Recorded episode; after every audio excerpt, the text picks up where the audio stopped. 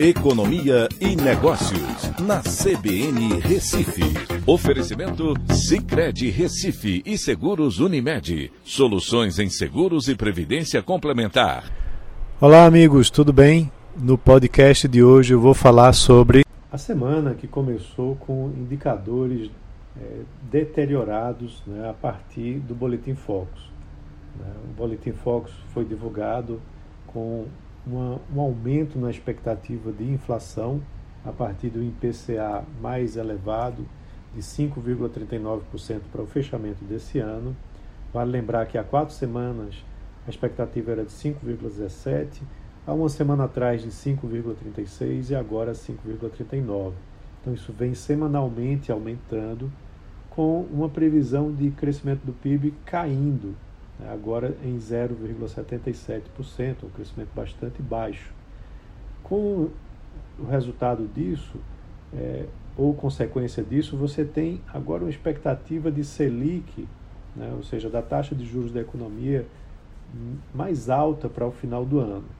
Há quatro semanas, a expectativa era que 2023 encerrasse com a Selic em 11,75%.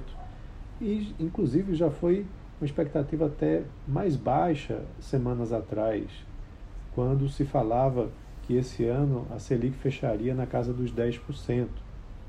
Mas uh, o mercado vem uh, desacreditando que a questão fiscal, a política fiscal, é, seja uma política que não vai gerar inflação. Pelo contrário, eles vêm agora uma expectativa de inflação mais alta, né, com gastos mais elevados, o que fazem é, com que a deterioração das expectativas da Selic tenha acontecido.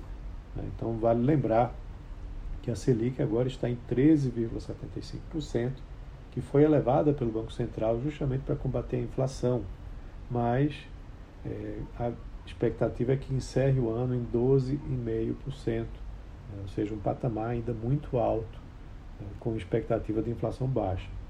E isso também repercutiu né, com uma queda da bolsa né, e com uma elevação do câmbio, né, fazendo com que é, você tenha justamente uma repercussão negativa desses é, parâmetros, né, desses indicadores macroeconômicos.